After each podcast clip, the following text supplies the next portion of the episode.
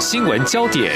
焦点时事探索，两岸互动交流，请听中央广播电台新闻部制作的《两岸 ING》。欢迎收听两岸 ING，我是宛如。很快的，这个二零二一年，我们已经进入第四天了。今天是一月四号，先祝大家新年好。但是呢，其实这几天宛如看一些新闻，发现这个人过得其实不太好。他是谁？他是香港一传媒的创办人黎智英。黎智英获保释之后啊，结果我们看到香港律政司随即上诉，要求重新收押。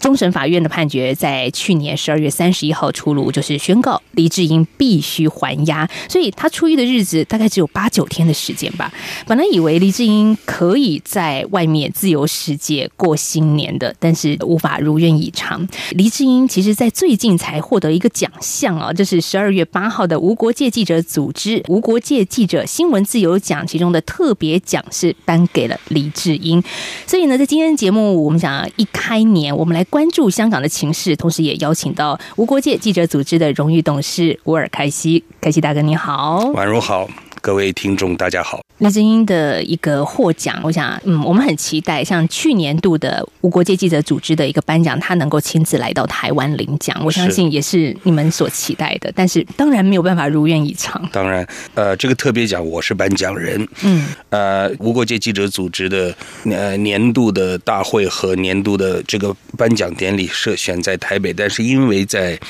呃，这个疫情，大部分的呃得奖人，我们都只好用提前告知、当天宣布，然后请这些得奖人能够预录一个讲话，能够来，因为没办法本人到场，因此也请黎先生为这个特别奖呢先预录了一段，但没有料到，其实，在我们十二月八号颁奖那一天，他实际上已经被收押了，他人在狱中。那无国界记者组织的这个新闻自由奖，当年两千零六年也曾经颁给过刘晓波。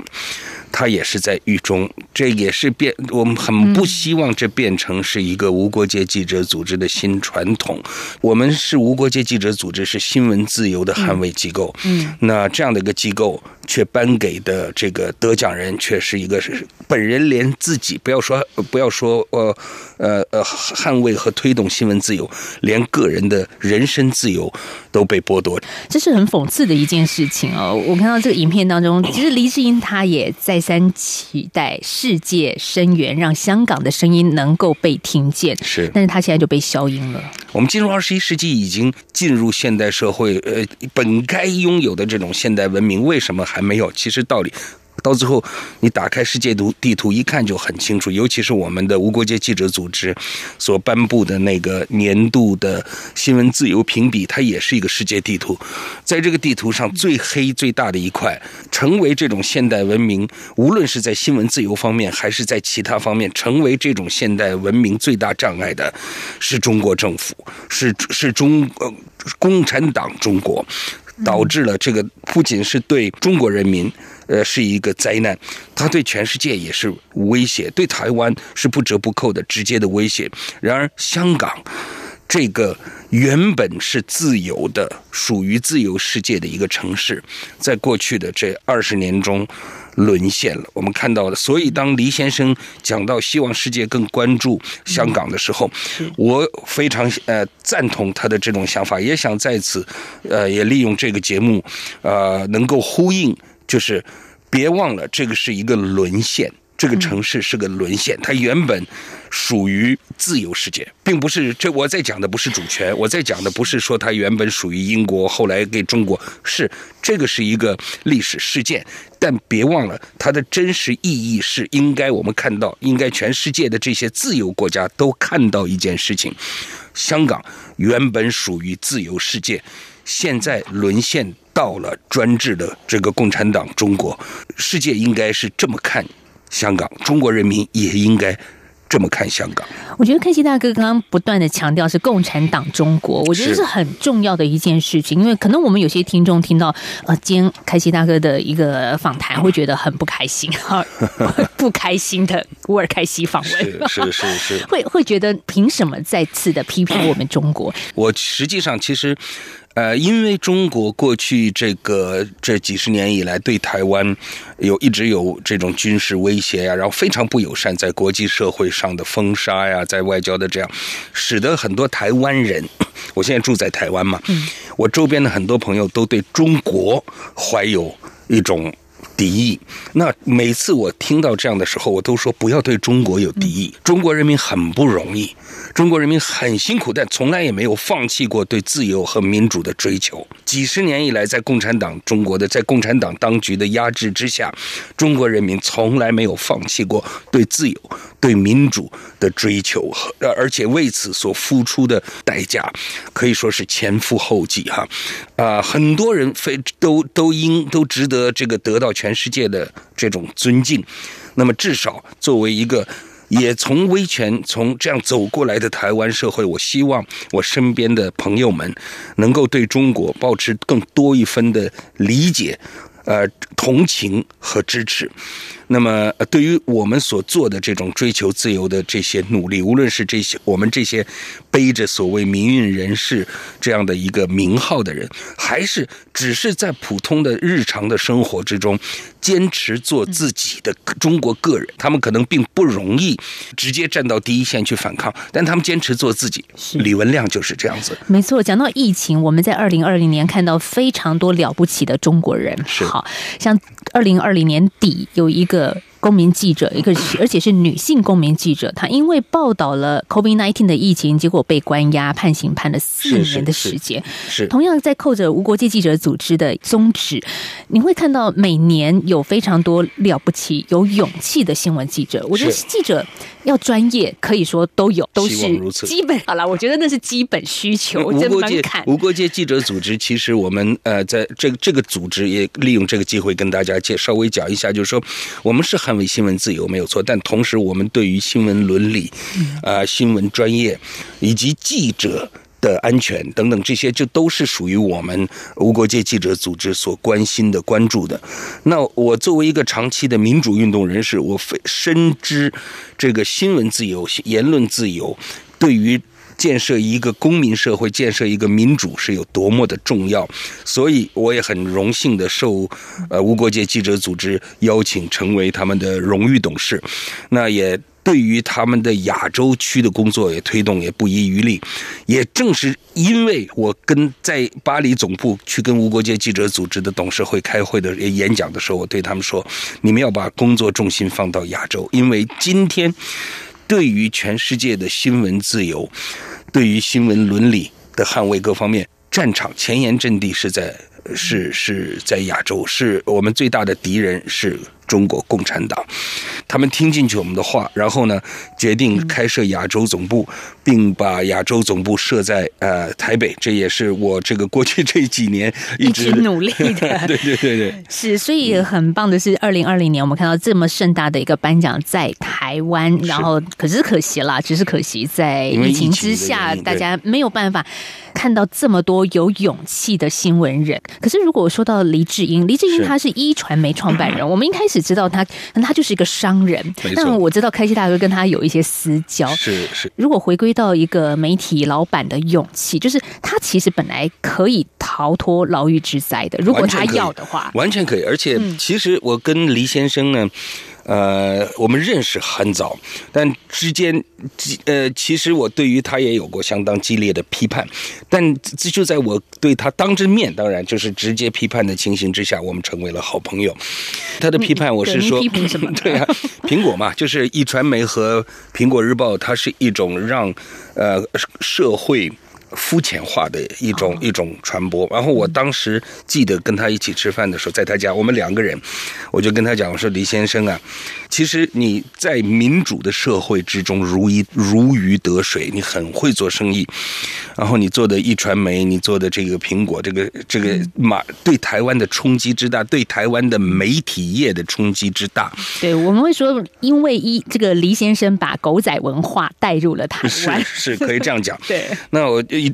我刚来台湾是一九九零年，我那个时候。哈哈，宛如应该还在还在读书的时候，学，对，可那个时候，我跟就是跟也跟这个收音机前面的这个听众朋友介绍，当时呢两大报纸，《联合报》呃《中国时报》，图片不多，大量的文字，然后很多人当时在没有网络社会的情形之下，很多人是每天都会都会读完的。我们的社论也都很棒，那能那个时候能够在报纸上写一篇文章，是一个我们这些评论人的一种光荣的感觉。也因此，台湾的那个社会是思考的，是一个一个有深度的社会。这样的思考的有深度的公民社会，一定会孕育出一个很负责任的民主政府，也会监督自己的政府。所以，台湾的民主政治的发展，当初的这样的一种新闻环境是有帮助的。而一传媒进来了以后呢，就是当台湾已经开放，已经有了这样的空间的时候。果然，黎像黎先生这样的人就如鱼得，他是个好的商人，非常成功的商人，如鱼得水。然后也可以说把狗仔文化带进来。当时我就跟他讲了，说，我说我我真希望台湾还能继续维持那个深度，但是。呃，实际上这个肤浅化，过去这些年是台湾的一个，我在台湾一直大声疾呼，一直很担心台湾的一件事情，就是，但这个不是一个只有台湾的独特现象，全世界都在肤浅化，所以无国界记者组织呢，也在深刻的思考这个问题。对于网际网络时代的信息爆炸的时代，我们应该建立起什么样的更负责任的，呃，信息流通。呃，状呃信息流通的规范，这个是我觉得全世界，包括美国，包括欧洲，呃，亚洲哦，这个所有的全世界各国在面对网际网络的时候，应该深刻思考的问题。所以您就到他家跟他小以大义了一番。没有，这是好朋友。那呃，但是我后来 就是其实对黎先生的尊敬，对这个话题他是承认的哦。他个人就是当我提出这样的批批判的时候，他是把媒体当成商业化在经营，他承认这件事。当这个媒体的自由，他能够让他享受这种商业成功的这种自由受到冲击的时候，你立即就看到了这个人 从一个媒体人，从一个商人，就变成了民主运动人士。是这个转变是什么？然后开心大哥。到了黎智英家，而且也多次有一个面对面的互动。他们聊了些什么？我们下个阶段再来谈。大家好，我是张婉如。从二零二一年一月一号开始，礼拜一到礼拜五晚上六点到六点半，我在两岸 ING。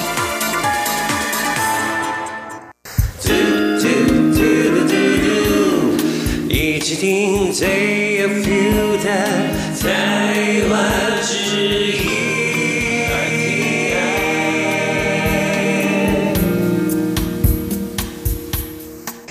续回到两岸 ING 节目，我们在今天请到的是在台湾一直是个很活跃的一个呃社会观察者，那同同时我们比较早期认识他，他的身份是中国大陆六四天安门学生运动的领袖之一乌尔凯西。好，上个阶段我们谈到的黎智英，他从一个商人把媒体当成商业化在经营的这个状态之下，怎么走到了一个对民主政治？有关注，而且是一个重要的推动者，特别在香港二零一九年的反送中运动当中。是，当你的自由面临威胁的时候，你是一个怎样的人？那个是一个挑战，对每一个人都是。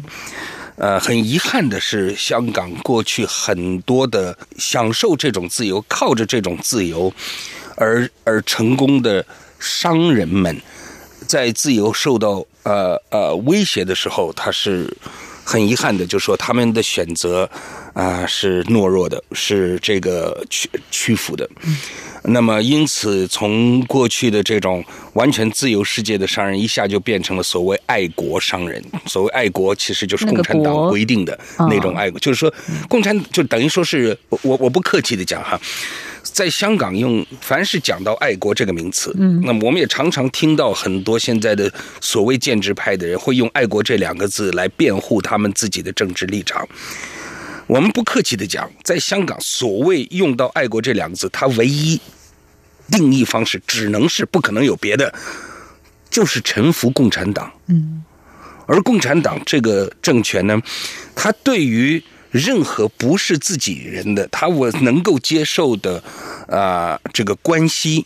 就是你投降。就这样，没有只有一条路让你选择，就是你就是投降臣服于我，你要么是、就是要么是投降者，嗯要么是敌人，就是这样。对于共产党来讲就是这样。那这样的就是这，谢谢你刚刚说我是一个社会观察。我想我们自己经历过。这几十年的这种人生经历，也让我其实对这个问题的不断思考以后，可以得出刚刚的那个结论呢，就是也可能也就是我个人个人的一种观察的结果。那我很希望今天任何对共产党还抱有幻想或者希望的人，能够搞明白一个基本的道理，就是共产党它的特质、它的它的本质，已经让他只可能接受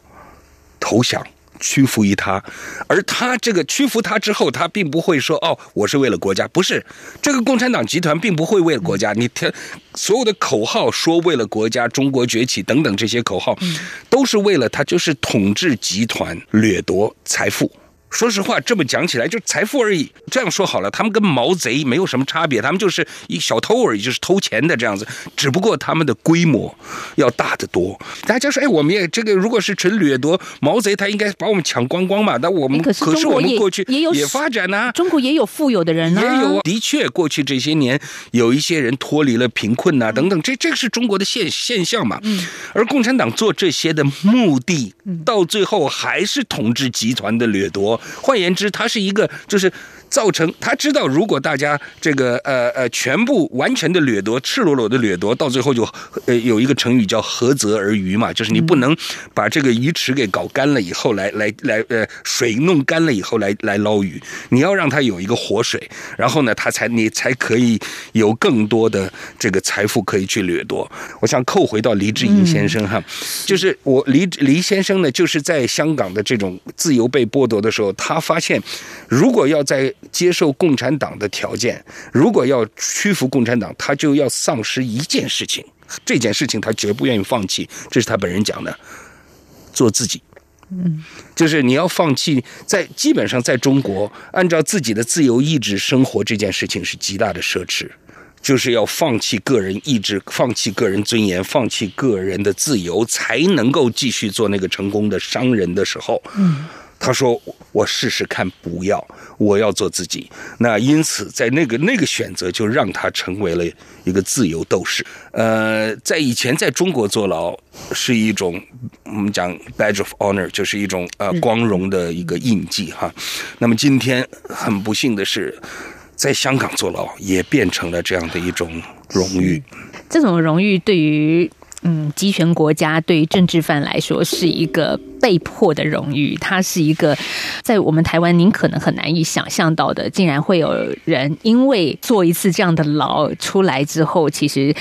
累积更多可能他在未来社会运动上的资本，但是我觉得他都是被迫的，我们必须强调这两个词是。台湾早已经已经二三十年没有政治犯，没有一九五零年代早就已经离我们很远了。是是嗯。那但是我觉得，即使离我们很远，我们还会关注到人权这件事情。就是我们就像开西大哥刚刚说的，可能中国已经有一部分人富起来了。好，我已经是既得利益者，我就过着我的好日子，也就算了，开开心心、平平安安的。那台湾目前，如果我们就民主与政治来说，进入一正在成熟的轨迹，可是我们还是关注我们邻近国家、周遭地区的民主人权的发展。是那在去年十一月二十四号，立法院人权促进会成立。开西大哥，您是执行副秘书长，是，但是你不是有 不具有立委的身份，我没有，我不是国会议员。这个是台立法院人权促进会是由呃四十多位呃立法委员共同成立的，那由王定宇委员发起，民进党籍的民进党籍的，他同时也是现这一届国会呢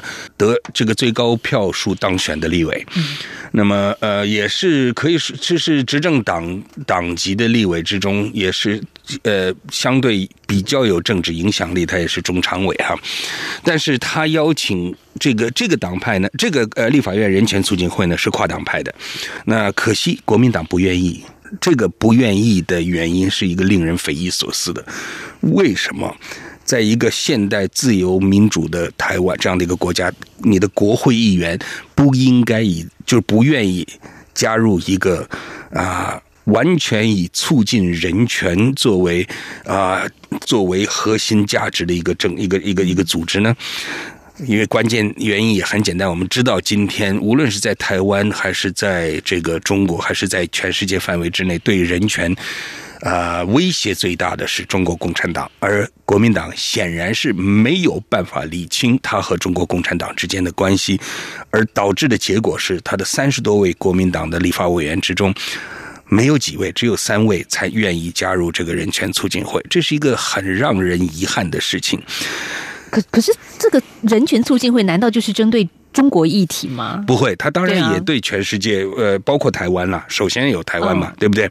但台湾作为一个人权的模范生，他仍然有需要进步的空间呢。所以，我们这个促进会对于台湾的，尤其它是一个立法院的促进会，立法院就关键的职责是什么？立法嘛。嗯所以，台湾也有很多的法律其实还不够在人权方面不够完备啊。那对这些法律，人权促进会会加以这个关注。那我们的秘书长是范云，这个当然，这个当当初成立这个促进会的时候，呃，我跟王定宇跟范云，我们三个人是主要在开会讨论来成立这个促进会的人。那我们 三个人都有一个共同的特色，就是我们都是学运出身。一九八九年的天安门，一九九零年的这个野野百百合合，那范云是是当时是他是核心 核心领袖。那当时即使在野百合的时候，当时王定宇是在成大是学学生会长，所以我们的这样的一个身份呢，就都有一种运动家的呃激情吧。我在这样想，主要负责就像有一个名词叫执行嘛，主要负责这个所以我接下来要。针对性了。这个，请问执行副秘书长要做些什么呢？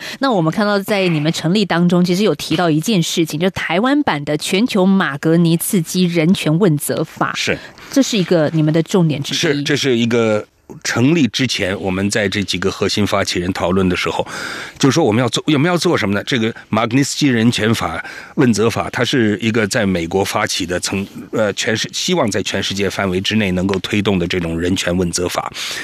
这个马格尼斯基人权问责法会针对人权的。呃，这个伤害者 violator 就是就是能够这个呃呃危害人权的政府官员实施制裁，嗯，这样的一个法律。像比如说，美国就对新疆的呃的自治自治区党委书记这个啊。陈全国，也包括香港区的一些政协委员，就已经施行了这个马格尼斯基人权法，禁止他们入境，或甚至可以冻结他们的财产。他们的子女家人如果要申请这个嗯去美国签证，也会会受到更严格的审查。台湾应该有同样的东西，就是两岸一定有交流，这个没有什么不对哈。就是两岸无论在商业各方面、文化都应该交流，但在交交流的过程之中，有一些这个人权危害者，他们可能自己今天还在签署命令，把异议分子关押进监牢，明天可能就变成来到台湾，成为台湾的地方政府、中央政府的座上宾。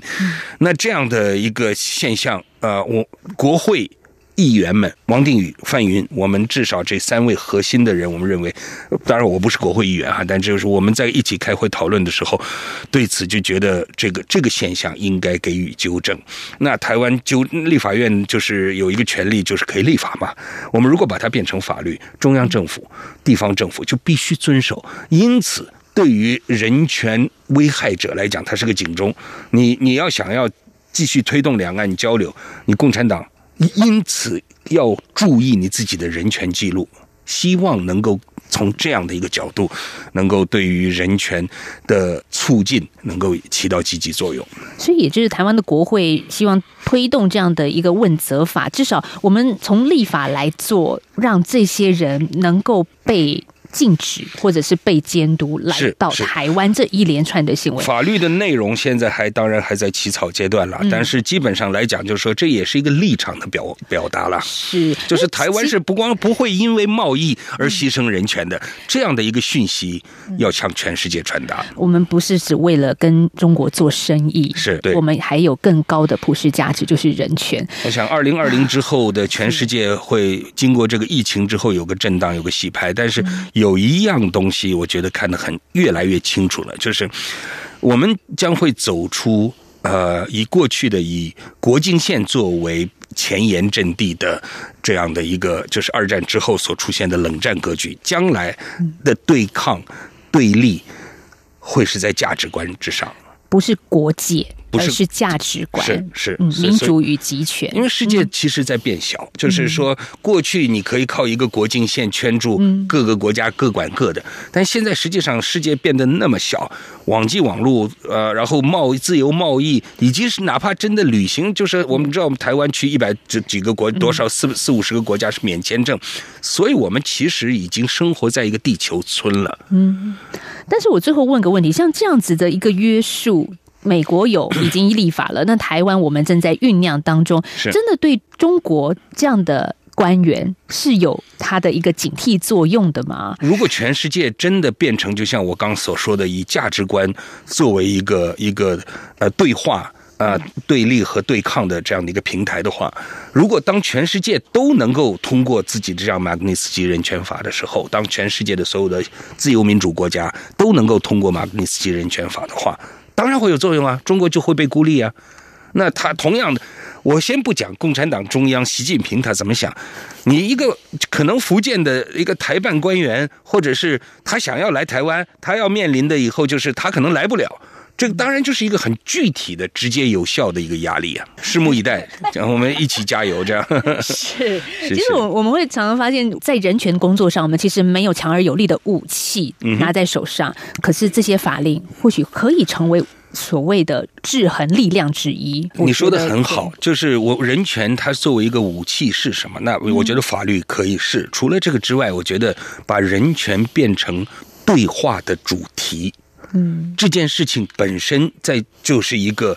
是一种就是一种武器。嗯，当当我常常在西方国家这个面去面对这个批游说啊各方面的时候，常常批判西方国家。我说，你们出于本国国内的，无论是呃非政府组织、人权团体，或者是学术机构，或者是新闻机构的压力，来自你们自己国会议员的压力，你们派出的商贸代表团到了北京的时候，也会提出人权的问题。